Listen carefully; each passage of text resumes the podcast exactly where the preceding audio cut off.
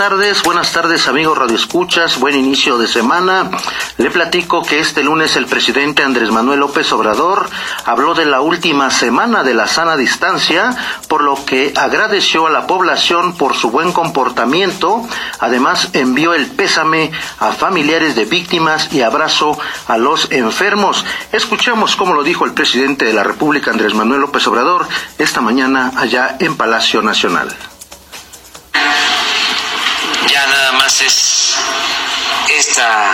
semana y eh, agradecerle mucho, como siempre, a la gente por su buen comportamiento. También, pues, eh, nuestro pésame a familiares de víctimas de la pandemia nuestro abrazo a los enfermos,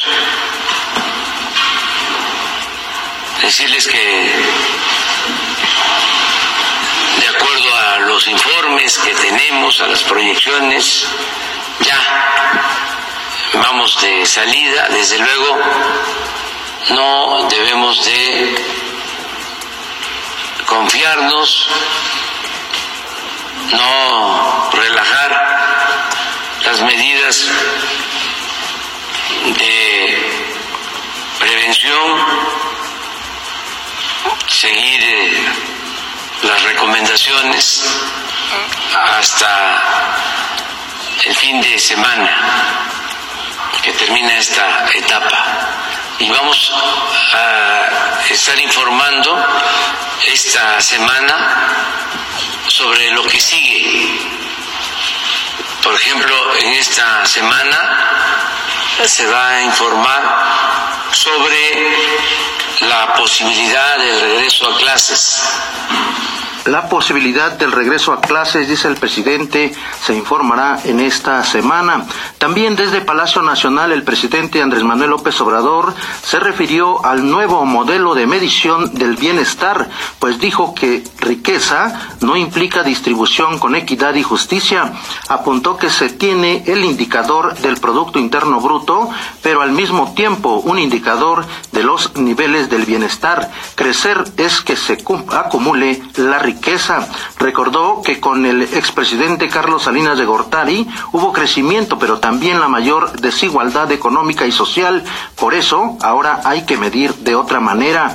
López Obrador comentó que por, el, por las relaciones con el Banco Mundial y el Fondo Monetario Internacional van a seguir las mediciones con el, eh, con el Producto Interno Bruto, eso no impide nuevas maneras de evaluar un equipo multidisciplinario para la definición de este nuevo parámetro, comentó el presidente. También el Instituto Nacional de Geografía e Informática, el INEGI, dio a conocer que los efectos de la pandemia del coronavirus COVID-19 golpearon las exportaciones mexicanas que cayeron 40.9% en tasa anual en abril. Abrega que el resultado de abril se debió a una caída de 39.4% en los envíos al exterior de productos no petroleros y de 66.4% en las exportaciones petroleras. Información de los estados. Con información de nuestros periódicos hermanos de la Organización Editorial Mexicana, les informo que en Jalisco, a unos días de que arranque la reactivación económica gradual en el estado, el gobernador Enrique Alfaro manifestó que la entidad se encuentra en semáforo verde. En sus redes sociales explicó que eh, en tanto Jalisco se mantenga en este rango del semáforo, se podrá seguir con las siguientes etapas del plan de reactivación. Sin embargo, llamó a toda la ciudadanía a no aflojar, ya que México vive días difíciles por el ritmo de contagios y muertes en lo que va de la emergencia sanitaria por COVID-19 COVID-19. En el Estado de México, la Secretaría de Movilidad de la entidad mexiquense exhortó a los concesionarios del transporte público a observar el plan para el regreso seguro a las actividades económicas, sociales, gubernamentales y educativas publicado en la Gaceta del Gobierno a fin de retomar las actividades con responsabilidad y evitar riesgos de contagio por COVID-19. El secretario de Movilidad, Raimundo Martínez Carvajal, aseguró que en todo momento la salud de la población continuará siendo una prioridad, por lo que la reincorporación de, las unidades deberá ser segura, ordenada y gradual conforme lo establezca el semáforo epidemiológico de la Secretaría de Salud. El funcionario mexiquense destacó que para superar la emergencia sanitaria se dividió el Estado de México en cuatro regiones, tal y como lo explicó el gobernador Alfredo del Mazo, para un retorno ordenado y seguro a las actividades. También comentarles que hospitales de la Secretaría de Salud del Estado de México han implementado el programa de informes médicos de pacientes COVID-19 por videollamada, el cual permite mantener comunicación directa e inmediata entre familiares de pacientes hospitalizados. Y para concluir este bloque informativo, le comento que la Secretaría del Estado de México dio a conocer que María Guadalupe Buendía, mejor conocida como La Loba, falleció la madrugada de ayer domingo a consecuencia de COVID-19. Se trata de la dirigente priista del municipio de Chimalhuacán, que estaba presa en el penal de Santiaguito en Almoloya de Juárez, purgando una condena por de 50 años de prisión por los hechos violentos registrados en agosto del año 2000 en ese municipio donde murieron nueve personas y 52 más resultaron lesionadas. Información de la metrópoli con el periódico La Prensa.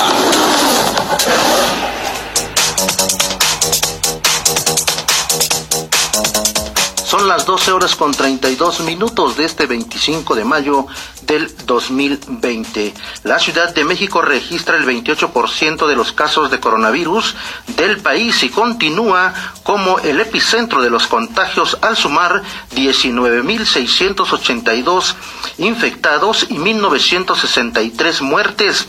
Además, debido al aumento en el número de contagios, 45 hospitales de la zona metropolitana están saturados. Amigos Escuchas, esta tarde aquí en los estudios Tepeyac de ABC Radio de Organización Editorial Mexicana nos acompaña Fernando Orea. Él es asesor de muchos hombres importantes de la política en México, además de haber sido asesor durante 12 años de la principal dirigente de comerciantes, doña Guillermina Rico, y autor del libro El Mandil de Oro. Buenas tardes, mi estimado Fernando. Buenas tardes, buenas, buenas tardes, auditorio.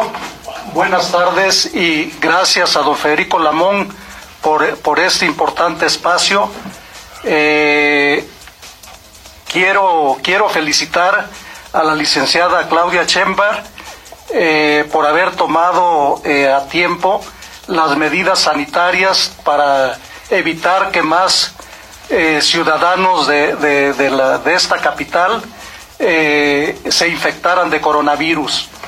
Eh, por otro lado, quiero eh, comentar, eh, creo que ella con la visión que tiene de gobierno, ya tiene contemplado a lo mejor esto que voy a decir, pero creo que es importante buscar la forma de reactivar las actividades comerciales en la ciudad, debido a que, por ejemplo, en el caso del comercio en vía pública y las plazas del comercio popular que fueron creadas en la administración de Marcelo Ebrard como secretario de gobierno en la administración de Camacho Solís. Es importante que se reactive ese comercio ya que considero que es una de las de las vías de las arterias de las arterias de, mayor fluidez económica en la ciudad. Eh, por otro lado, es importante eh, tener eh, un contacto que conozca de la actividad comercial, que hable el mismo lenguaje de este tipo de comerciantes, para que pueda ser, pueda tenderse un puente entre la autoridad del gobierno de la ciudad y las organizaciones de comerciantes y los propios comerciantes para que a través de sus líderes se establezcan, las, eh, se, se, den a conocer las medidas que, que, imponga nuevamente la jefa de gobierno, las medidas sanitarias, para que estos comerciantes puedan eh, reanudar sus actividades, ya que muchos eh, se están terminando sus maletas, están viviendo una situación muy difícil, están este, al borde de la desesperación y si no se toman medidas este, oportunas, puede que no por falta de respeto a la autoridad, ni de los comerciantes, ni de sus líderes, se desborde la situación y salgan a vender a las calles, eh, repito, no por, por falta de respeto hacia la autoridad, sino por hambre, porque ya están al borde de la desesperación, ya se acabaron sus ahorros, ya se están acabando sus pocas mercancías que, este, que tenían como stock para empezar a trabajar nuevamente, están vendiendo sus mercancías a mitad de precio con familiares o conocidos y, este, y ya no aguantan más.